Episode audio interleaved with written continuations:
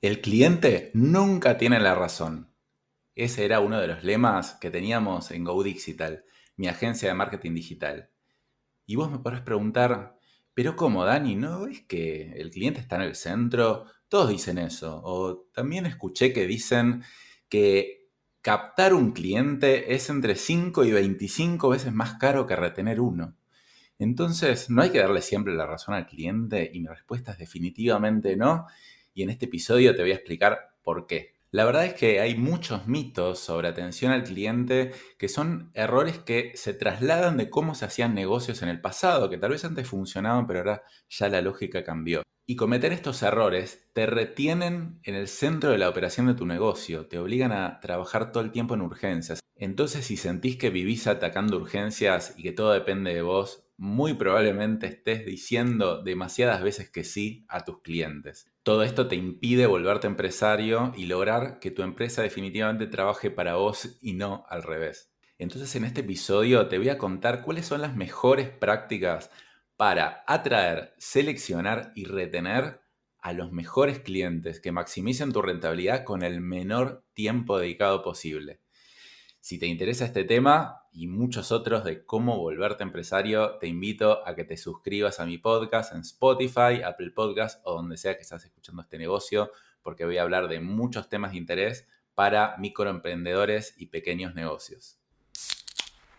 Bienvenido a De Emprendedor Empresario. Si sos emprendedor o dueño de pyme, ¿querés que tu empresa dependa menos de vos y salir del día a día de la operación de tu negocio?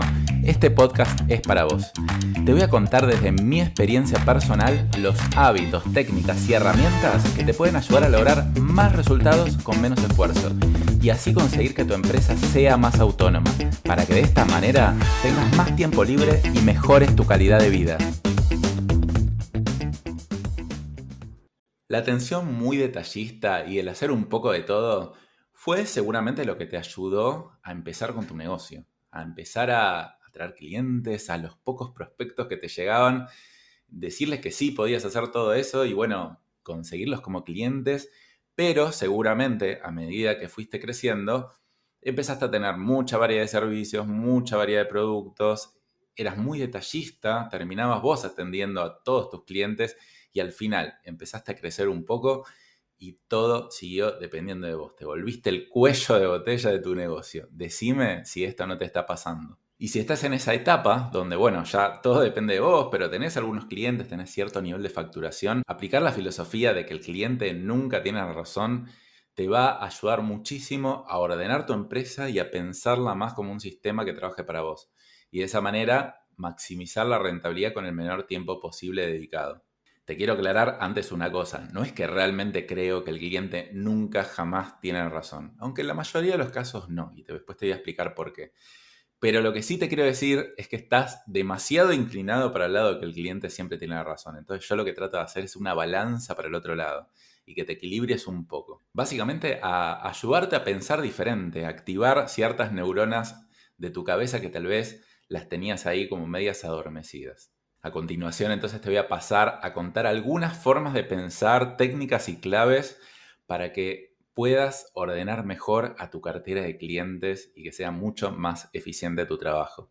La clave número uno es no escuches a lo que tu cliente te pide, sino a lo que tu cliente realmente necesita. Quiero que me hagan cinco posteos en Facebook e Instagram por semana. Venían nuestros potenciales clientes y nos pedían a nuestra agencia de marketing digital bastante en los comienzos. Y bueno, como yo soy mucho de esta pregunta y repregunta, decía, bueno, a ver, contame, ¿qué crees? ¿Para qué querés cinco posteos en Facebook? Y ellos me decían, bueno, en realidad lo que yo quiero es con eso conseguir más ventas. Y yo le decía, bueno, pero entonces veamos cuál es la mejor estrategia para conseguir más ventas, qué es lo que realmente necesitas. Vos seguramente viste que otros hacen posteos y crees que de esa manera vas a tener más ventas, pero no necesariamente. Entonces, muchas veces se nos acercaban empresas B2B, es decir, empresas que le vendían a otras empresas. Y muchas veces Facebook e Instagram no es la mejor forma de captar clientes, y menos con posteos que tienen un alcance orgánico súper bajo. Entonces le decíamos, mira, si vos lo que querés es captar clientes para tu rubro, lo que yo te recomiendo es hacer publicidad en Google AdWords actualmente se llama Google Ads. Y además de eso, tenés que tener una buena landing page, que no importa una página web espectacular ni nada, sino una página súper sencilla que ayuda a captar el dato de tu cliente y después una buena gestión comercial.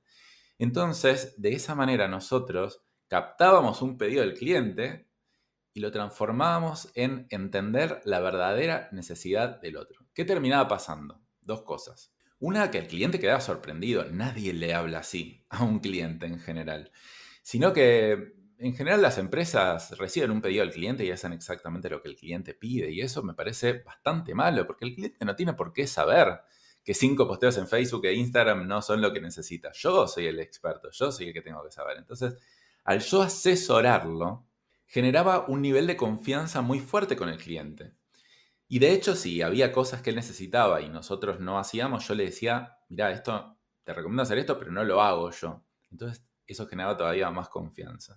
Y por otro lado, el cliente que sí ingresaba a trabajar con nosotros era un cliente que ingresaba mucho más educado, confiando mucho más en nuestro criterio y también con muchas más chances de éxito, porque a cualquier otra empresa que le hubieran planteado, quiero hacer cinco posteos en Facebook y le hayan hecho cinco posteos en Facebook, y la otra persona al final le iba a decir, che, pero mira, pasaron tres meses y no vendí nada.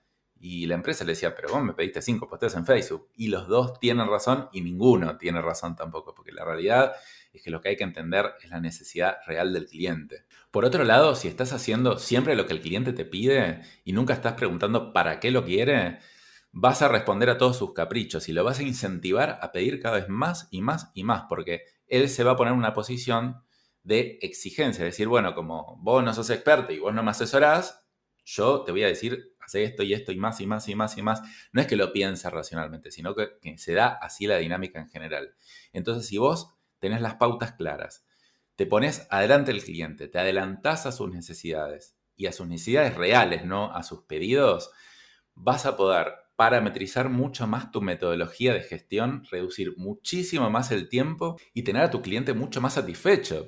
Pero eso implica entender que tu cliente nunca tiene la razón. Bueno, no sé si nunca, pero ¿Me entendés? Pero para hacer esto, claramente hay que saber plantarse, hay que decir, no, esto es así, primero te pregunto, te entiendo, tu empresa es así. Ahora el cliente dice, bueno, no me importa, quiero cinco posteos en Facebook, pero después te voy a exigir resultados en ventas. Y te digo, no, no trabajo así de esa manera, te puedo recomendar si querés a gente que tal vez lo pueda hacer, pero no están alineados lo que me estás pidiendo de lo que yo creo que estás necesitando. Entonces también parte que el cliente nunca tiene razón es, por un lado, al que quiere ser educado, bienvenido, y al que no, simplemente no lo tomo. Porque si yo llego a tomar ese cliente, imagínate, por tal vez captar un fee pequeño mensual, eso me va a volver esclavo, eso me va a hacer un montón de trabajo y perder el tiempo porque al final el cliente se va a terminar yendo. Entonces me va a meter más adentro en la operación de mi negocio porque voy a tener que estar todo el tiempo renovando stock de clientes porque no sé decirles que no. Además de todo esto, esta filosofía de atención a clientes nos llevó a ser la tercera agencia en toda Argentina que más clientes por mes captaba. La verdad que era muchísimo, porque generamos tal nivel de confianza que prácticamente nadie vendía así.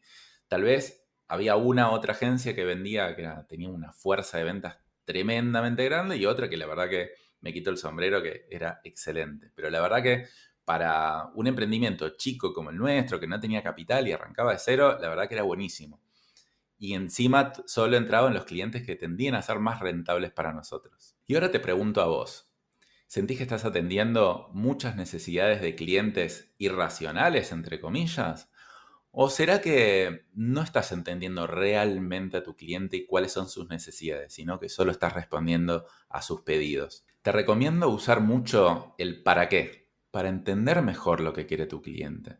¿Para qué quieres esto? ¿Y para qué? Y entonces vos de esa manera le vas a poder dar soluciones a las necesidades reales y seguramente esas soluciones son las cosas que vos ofreces y ya tenés parametrizadas. Por lo tanto, te van a llevar mucho menos trabajo. Y encima, los buenos clientes van a estar muchísimo más satisfechos con esta filosofía y se van a quedar mucho más tiempo con vos.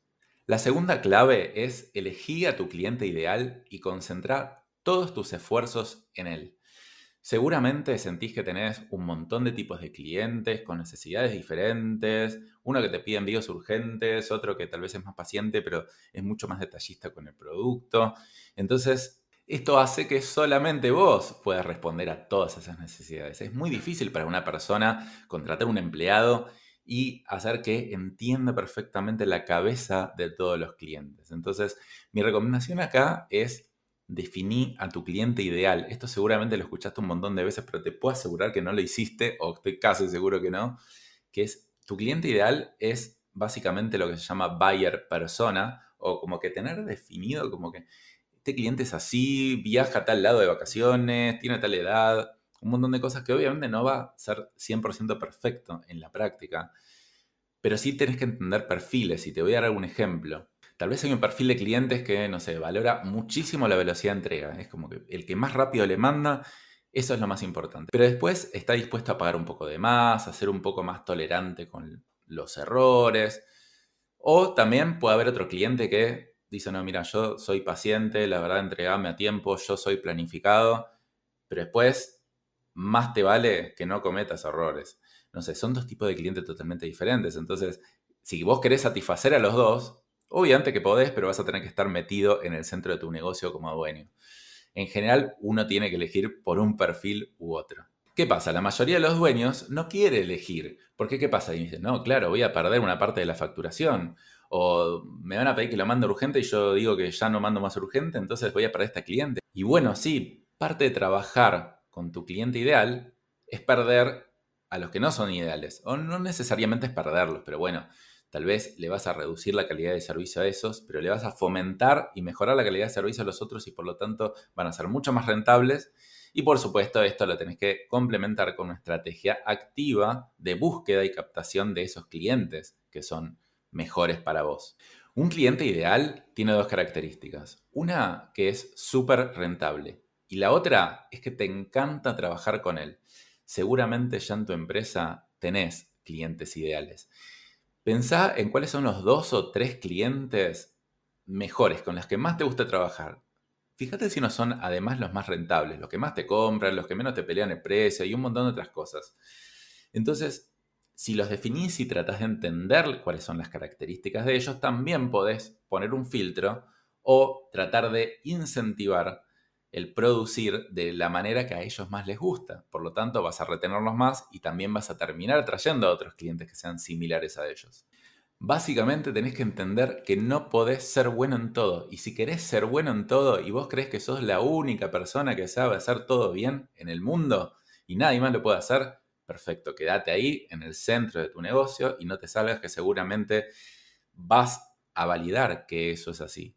Pero si realmente querés volverte empresario, tenés que empezar a elegir, porque si no, el único que va a saber hacer bien las cosas sos vos. Pero la verdad que también vas a ser un tonto, porque hay otras personas que saben hacer no tan bien las cosas, pero ganan más y trabajan menos horas. ¿Quién preferís ser de los dos? Te voy a contar cómo manejamos esto en GoDigital, una de mis empresas. Básicamente teníamos tres tipos de clientes con los que sí queríamos trabajar, pero tenían diferentes niveles de gusto de trabajo. Y dos tipos de clientes con los que decíamos con estos no queremos trabajar. Los teníamos bastante definidos. Me acuerdo que con los que queríamos trabajar eran el clásico, el conservador y el estratega pero con el que más nos gustaba era con el estratega. El clásico básicamente era el típico dueño de comercio que es muy poco profesionalizado, que básicamente quiere hacer lo que hace la competencia, quiere estar ahí, quiere estar en internet, no entiende nada, quiere tener una página web y que vos le resuelvas todo. La realidad es que en la práctica muchas veces no terminaba resultando la estrategia con ellas, porque era muy importante para nosotros que el dueño se involucre un poco en la estrategia de su negocio, porque lo digital no está disociado de lo que es el negocio en sí. Sin embargo, por un tiempo ya no, ahora no trabajamos más con este tipo de clientes, pero por un tiempo nos servía, digamos, le servía a ellos, éramos como los referentes, no se podía lograr grandes cosas, pero servía. Después, el conservador era el cliente que tal vez tenía como una perspectiva un poquito más profesional, quería crecer, pero tenía muy bajo presupuesto y era muy focalizado en los resultados de corto plazo. Puede ser un poco por mentalidad, pero también por presupuesto. Es decir, si en tres meses no recibía resultados, básicamente no podía seguir pagando el marketing. Entonces, tenía sentido en su momento trabajar con ellos, pero bueno, con el tiempo tampoco tuvo sentido seguir trabajando porque eran clientes que era muy difícil de satisfacer, porque era muy difícil de generar resultados tan a corto plazo como ellos pensaban. Pero durante cierto tiempo fuimos útiles mutuamente. Y después estaba el estratega, que era el cliente ideal, que era una persona que entendía que el marketing era a largo plazo, que se ponía a disposición como dueño, que entendía que nosotros lo podíamos ayudar a mejorar, que él también nos daba mucha información de su negocio. bueno, ese era el cliente ideal. Lo que pasa es que nos pasaba que él, creo que el 85% de los clientes eran clásicos y conservadores. Entonces, claro, la mayoría de los clientes está ahí. Entonces, en un momento decíamos, ¿qué hacemos? ¿No? O sea, que dejamos a todos los clientes que tal vez no son tan rentables ni tan idóneos. Bueno, y no, al final decidimos categorizar y separamos. Y dijimos, mira, a este tipo de clientes le vamos a cobrar menos, pero también le vamos a dar un servicio como mucho más limitado. Y a este otro tipo de clientes que es lo ideal y los que vamos a salir a captar a partir de ahora, porque una cosa es cómo trabajamos la cartera antigua, que es, ok, seguimos trabajando con estos, les vamos a aumentar un poco la tarifa, cosa que algunos se van a ir, pero vamos a brindarle un servicio mucho más limitado, dentro de todo lo que ellos quieren. Y lo que vamos a focalizarnos más en desarrollar nuestra propuesta de valor, nuestro servicio y salir a captar a esos clientes son los clientes estrategas. ¿Qué es lo que nos pasa? Por supuesto, hay muchos menos clientes estrategas que el resto de los clientes, por lo tanto, se nos genera una dificultad en conseguir a ese tipo de clientes.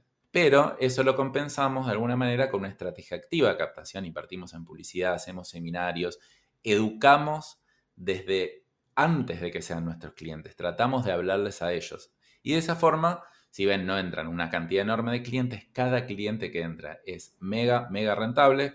Son gente que nos quiere escuchar, que acepta que nosotros vamos a trabajar sobre sus necesidades y no sobre sus pedidos, y por lo tanto acepta que le digamos que el cliente nunca tiene razón. Por supuesto, no se lo decimos así tan directamente. Pero te digo que esta filosofía me permitió generar una altísima rentabilidad de la empresa y, por lo tanto, poner a un CEO, poner un encargado. Además, el encargado sabe que tiene que trabajar solo con un tipo de clientes, todo el equipo está preparado para trabajar con ese equipo de clientes, por lo tanto, se genera una empresa muy rentable, donde yo además pude salirme del centro de la operación, porque al principio no me pasaba, porque cuando yo empecé esta empresa, yo vendía y hacía un poco de todo, claramente solo yo o mi socio y yo podíamos entregar esa propuesta de valor, pero con el tiempo fuimos estandarizando, fuimos diciéndole que no a cierto tipo de clientes y eso nos permitió volvernos mucho más empresarios. Otra clave es que cobrar barato atrae al peor tipo de clientes y te lo voy a ejemplificar con el caso de Groupon. Groupon, bueno, fue una empresa que realmente hizo un boom, en un momento explotó y después las acciones de Groupon cayeron un montón. ¿Por qué pasó eso? Porque de repente la propuesta de valor de Groupon era ir, por ejemplo, a los dueños de restaurantes y decían, mira, yo tengo una cuponera que básicamente si vos publicás en esta cuponera, yo te voy a llenar el restaurante. Te lo voy a llenar. Y realmente pasaba, ¿eh? Te lo lleno, es verdad, vas a tener que cobrar muy barato. Vas a tener que, no sé, pagarnos a nosotros un 30% de comisión, más hacer un 50% de descuento, más no sé qué más. Básicamente era casi a pérdida que iban con, con ese producto. Pero Después le vas a poder vender el postre, la bebida, un montón de cosas y vas a tener un cliente fiel, vas a tener un cliente que te conoció y vuelve. ¿Qué pasó?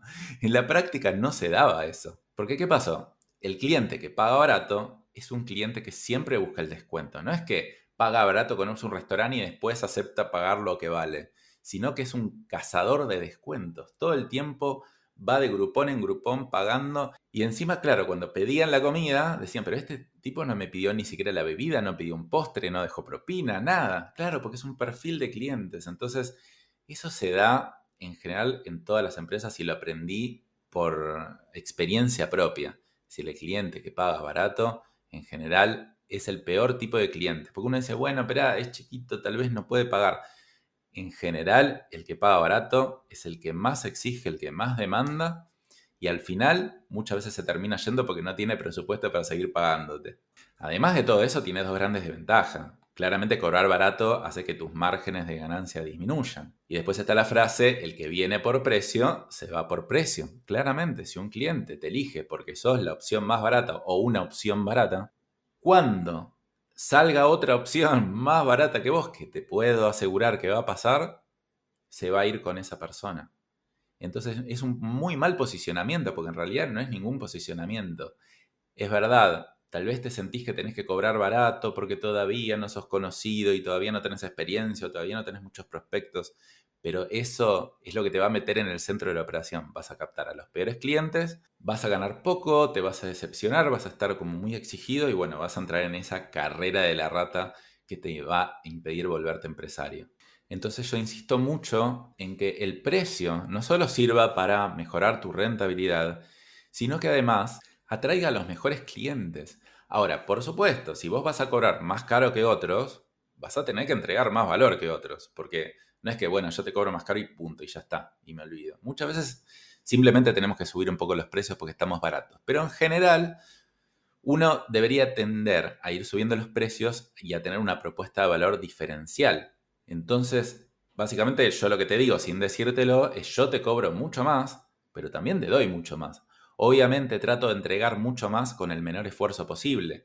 Dar las cosas que yo sé que al cliente le importan mucho, pero a mí me cuestan poco. Entonces esto genera un círculo virtuoso, porque ¿qué pasa? Los clientes que pagan más y te compraron realmente por lo que vos valés, primero que son gente que tal vez tiene una capacidad económica que no está ahorcada al cuello, que cualquier cosa.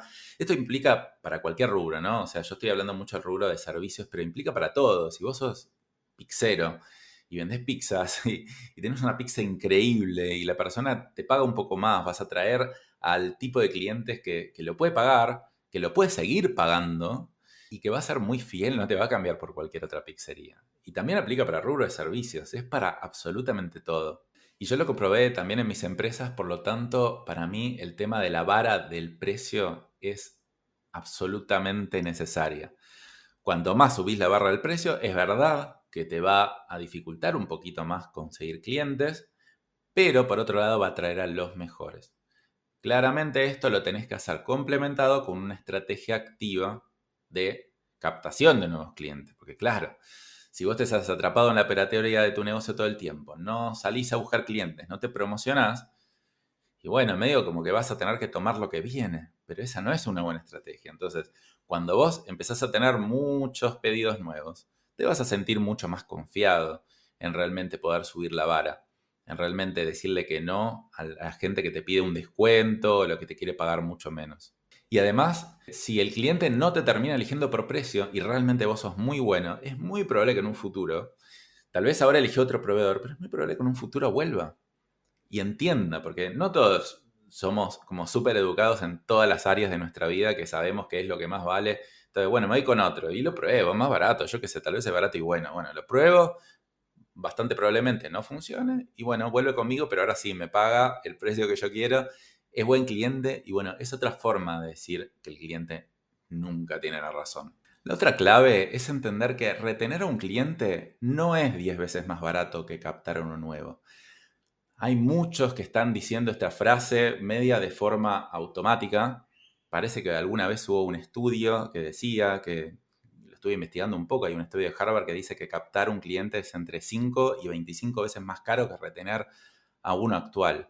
Y yo te quiero decir por qué yo creo que en general es bastante mentira esta métrica, o por lo menos no es tan exagerada como que se plantea. Yo creo que estos estudios están basados en medianas y grandes empresas norteamericanas que tienen definido muy bien a su cliente ideal y ya trabajan con ellos. Entonces, claro, si soy una gran empresa, si estoy trabajando con grandes clientes, si estoy en un mercado americano donde captar un cliente es carísimo, cosa que no pasa tanto acá en Latinoamérica, y ya estoy trabajando con clientes ideales, bueno, sí, es verdad que retener un cliente es más ventajoso que salir a captar uno nuevo. Pero la realidad es que en Latinoamérica no pasa. ¿Por qué no pasa tanto esto? Primero porque en general las pymes no tenemos clientes ideales adentro. Entonces, de repente tenemos muchos clientes que no son rentables, que hasta a veces nos están haciendo perder dinero. Es mejor no tenerlo que tenerlos. Por otro lado, captar clientes en Latinoamérica es muy barato, muy, muy barato, por lo menos mucho más barato comparado que en Estados Unidos, pero en general con muy poca inversión publicitaria, va a depender del rubro, por supuesto, se pueden captar un montón de clientes, especialmente si uno tiene un comercio tradicional o se dedica a lo que es gastronómico. Con 100 dólares por mes en Internet te llenas de clientes. Entonces tender a renovar el stock de clientes y centrarte, no digo que dejar atender a tus clientes, por supuesto que tus clientes los tenés que atender bien, bueno, por lo menos a los que son tus clientes ideales y a los que no, bueno, ir de a poco o educándolos y transformándolos en ideales o dejándoles de brindar el servicio, obviamente todo hablado y todo eso que, tal vez a vos no te sirve tanto. Y centrarte mucho más en salir a renovar constantemente stock de clientes que se adapten mucho más a lo que vos necesitas. Tal vez te doy un ejemplo, incluso tenés clientes que te pagan un plazo diferido, te pagan a 30, 60, 90 días, y de repente conseguís clientes nuevos que les pones las pautas de que te paguen en efectivo y te pagan en efectivo. Y bueno, o sea, fíjate cómo este mito de que retener un cliente es mucho más valioso de que captar uno nuevo, por lo menos, no sé si es mentira, pero por lo menos yo te invito a inclinar la balanza un poquito más para el lado de captar clientes nuevos. Cuando vos tenés un flujo de potenciales clientes constante todo el tiempo, vos podés empezar a poner tus reglas, vos podés empezar a educarlos, obviamente con una muy buena propuesta de valor atrás, pero muchas veces suele ser más rentable captar un cliente nuevo que retener a uno. Por supuesto, cuando ya tu empresa está más madura y ya tenés a tu cliente ideal, mucho más rentable, gente que está hace mucho tiempo trabajando con vos, seguramente se revierta esa fórmula. Pero estoy casi seguro que no estás en esa situación, o por lo menos la gran mayoría de los dueños de pymes no están en esa situación. La otra clave es educar a tu cliente. No hay nada más rentable que educar a un cliente. O sea, explicarle, dale capacitaciones, dedicarle tiempo para explicarle cuál es la mejor manera de trabajo. Y por supuesto, la mejor manera de trabajo es la que vos armaste, la que vos probaste metodológicamente con otros clientes que funciona mejor. Entonces, dedícale tiempo a educarlo de cómo es la mejor manera de trabajo. El cliente no tiene por qué saber. Y bueno, hay varias maneras de educar. Una es entendiendo en qué etapas podés educar. Por ejemplo, podés educarlo desde antes que sea cliente, generando webinars gratuitos, generando contenido en redes y todo. Y bueno, entonces claramente después el cliente que te vio tanto por internet te contrata, ya vos sos el gurú de los gurúes. ¿Cómo no te va a hacer caso si justamente te contrató por eso?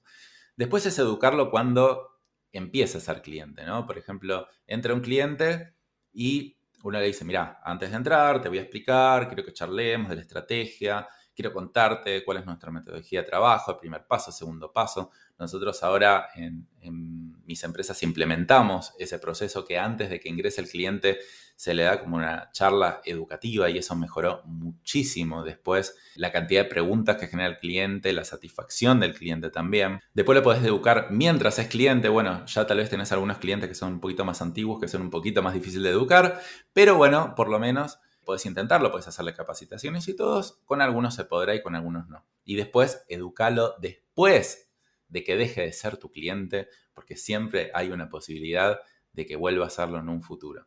Obviamente, cuanto antes lo eduques, mucho mejor, porque obviamente como cuando somos niños, ¿no? Cuando somos niños y bebés, somos una esponja de conocimiento y después cada vez más nos cuesta aprender. Entonces, cuando más arriba en el proceso comercial lo eduques mejor, pero bueno, siempre hay oportunidades de educarlo. Y educarlo significa hacer que se adapte a tu metodología de trabajo, porque le explico el por qué es mejor trabajar de esa manera, le explico por qué existen otras alternativas también y le doy un panorama general para generarle confianza.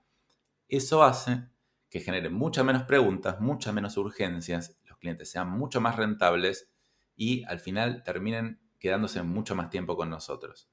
Después las formas de educarlo es... Hay varias. Uno es adelantarse a sus preguntas. Si ya sabemos lo que nos van a preguntar los clientes y todos preguntan exactamente lo mismo, yo te puedo asegurar que con 10 a 20 preguntas siempre son las que te hacen prácticamente todos. 90% de la gente te hace entre 10 y 20 preguntas que siempre son las mismas. ¿Por qué no haces una lista de preguntas frecuentes? ¿Por qué no charlas con ellos y se las aclarás antes de que les surja la duda? No solo vas a quedar como un experto, porque le vas a decir, mira, yo sé que vos me vas a preguntar esto en un momento. Te quiero decir que esto es la respuesta. Y al cliente cuando se le venga esa pregunta, a decir, uy, no, ya me lo dijo, uy, qué genio que es. Y claro, vos sos el que sabe del proceso. Entonces, adelantate. Otra forma de educarlos es enseñándoles distintos usos de tus productos y servicios, cosas distintas que ofreces, para qué los pueden usar y cómo los pueden usar. Otra manera de educarlos también es educándoles en cosas que no tengan exactamente que ver con lo que haces vos directamente. Por ejemplo, hay una empresa que admiro mucho que se llama Gralf Electrónica, que son importadores de productos eléctricos. ¿Y qué tiene que ver eso con qué lo puedo educar, no? Bueno, más allá que ellos lo capacitan en cosas directas de los productos, también traen a invitados. Yo, de hecho, he dado algunos webinars para ellos, donde los capacitan en marketing, en ventas, en recursos humanos, en un montón de cosas. Entonces, eso, primero que es buenísimo para el mundo pyme, y después que también te fideliza un montón, porque ¿qué empresa educa al otro en cosas que no son necesariamente claves directas de tu empresa. Y ahora voy a pasar a contarte algunas preguntas frecuentes que me hacen sobre el tema de atención al cliente. Por ejemplo, pero Dani, bueno, yo tengo distintos tipos de clientes. ¿Cómo hago? ¿Los trato todos por igual? ¿Los divido? Bueno, en general mi solución a esto es tratar de no tener más de dos o tres divisiones de clientes, segmentos. Obviamente no van a ser idénticos en cada segmento, pero dos o tres segmentos y dos o tres procesos de cómo tratarlo. Idealmente es uno, pero bueno, dos o tres como máximo. Entonces, una división que puedes hacer es clientes grandes, clientes chicos. Bueno, a ver, al cliente chico le exigís como mucha rigurosidad, que te haga pedidos por adelantado, que lo pase a buscar, que no se divide el paquete en más de tantas cosas, yo qué sé. Y al cliente grande no, le mandás más rápido, le das financiamiento, no sé, lo que vos quieras, pero lo dividís en esos tipos de clientes, porque si no, va a parecer que el cliente nunca tiene razón, entonces todo tengo que ser súper estricto, pero vos también podés definir que podés ser estricto con un tipo de clientes y súper flexible con otro. Hay muchas formas de dividir a los tipos de clientes, pero bueno, esta es la más típica. La otra pregunta típica es, ¿cuán duro o inflexible o flexible tengo que ser con mis clientes? Bueno, ahí obviamente depende de vos, ¿no? Porque claramente muchos dicen, no, pero si yo no le mando inmediatamente a mis clientes y yo no le contesto al instante y si yo no tal cosa, bueno, le digo, perfecto. Entonces seguí siendo autoempleado, no hay ningún problema. Entonces, mi respuesta a esto en general es, lo elegís vos, claramente va a depender del tipo de cliente. Si tenés cuentas enormes, tendería a tener un nivel más alto de flexibilidad. Pero en general, lo que recomiendo es tener algo 90% estandarizado y 10% personalizado. Es decir, tiendo a elegir procesos un poco más rígidos que flexibles pero rígidos siempre y cuando pensados para mi cliente ideal, no rígidos según lo que yo creo, sino lo que el cliente ideal necesita recorrer. Pero tiendo a ser inflexible, porque si bien es verdad que puedo llegar a perder algunos clientes y lo tengo que compensar con una estrategia de captación activa de clientes, los que se van a quedar son los mejores, porque yo claramente que ese proceso de, del 90% estandarizado trato de hacer el mejor proceso del mundo, básicamente como Starbucks, donde me ponen una carita feliz y yo estoy contento que me den la carita feliz. Yo sé que es un proceso estandarizado, pero igual me pongo contento. Y ahora, guardar un 10% para excepciones, obviamente. Yo no puedo ser rígido al 100% porque también un buen cliente que necesita en algún momento una excepción puede llegar a estar bueno. Pero 90% rígido, 10% flexible, depende del tipo de clientes, pero esa en general es mi recomendación si realmente te querés salir del centro de la operación de tu negocio y volverte empresario. Otra pregunta es, ¿Qué pasa si un cliente no se quiere adaptar a mi proceso? Yo redacto un proceso y le digo, mira, tenés que mandarme el pedido de esta forma y no me lo manda de esa forma. Obviamente, como siempre, vos sos el dueño de tu negocio y vos elegís, pero mi recomendación es un strike, dos strike, tres strike, fuera. Es decir, primero, obviamente, te estoy cambiando un proceso, te tengo que educar. Te muestro, te enseño, te entiendo al principio, Después te lo recuerdo, después te doy el ultimátum y después, mira, si no me mandas los pedidos de esta manera, yo no puedo trabajar porque ahora lo procesamos de esta manera y si no quiere, no hay ningún problema, no sigue. Entonces lo mismo, es verdad que algunos clientes no se van a terminar de adaptar, pero los que sí se adapten, obviamente tenés que tener un proceso que sea amigable para el cliente, los que sí se adapten van a ser mucho más rentables, vas a poder trabajar mucho más en mejorar ese proceso y vas a captar clientes que de entrada le digas cómo funciona ese proceso y se van a adaptar mucho mejor. Entonces, mi recomendación es primero educarlos, pero después, al fin de cuentas, decir, si no es así, no trabajo y punto. Bueno, y para cerrar, quería entonces derribar el mito de que el cliente siempre tiene la razón, enseñarte a pensar un poco del otro lado y estandarizar tu proceso de gestión de clientes. Yo te puedo asegurar que si lo haces, vas a tener clientes que sean mucho más rentables te lleven mucho menos tiempo y además que estén mucho más contentos, porque vos te vas a poder centrar en mejorar continuamente el proceso maestro de gestión de clientes y no estar atendiendo las necesidades puntuales de cada uno. Entonces vas a ser el mejor en eso. Como vas a ser el mejor en eso, vas a atraer mucho más clientes, te van a recomendar mucho más. Y como tenés un proceso estandarizado, vas a poder enseñárselo muy fácil a tus empleados o colaboradores. Por lo tanto, vas a poder elevarte mucho más fácil a la parte estratégica de tu negocio. Pero ¿quién te dice esto? ¿Quién te habla así? Todos les gusta repetir la frase típica del cliente tiene la razón o tenés que escuchar siempre a tu cliente. Bueno, y en próximos episodios sí te voy a contar un poco más del otro lado cómo escuchar de manera eficiente a tus clientes, que es no hacer exactamente lo que te piden, pero tomar esos insights y después volcarlos a un proceso maestro para tu cliente ideal para potenciar un montón tu empresa. Así que bueno, más adelante grabaré ese episodio. Ahora vamos cerrando, espero que te haya gustado y te invito a que te suscribas a este podcast si todavía no lo hiciste. Y si tenés algún emprendedor conocido que está atrapado en el día a día y le dice que sí a todos los clientes, por favor reenvíale este episodio que yo creo que le va a gustar mucho. Nos vemos en la próxima, hasta luego.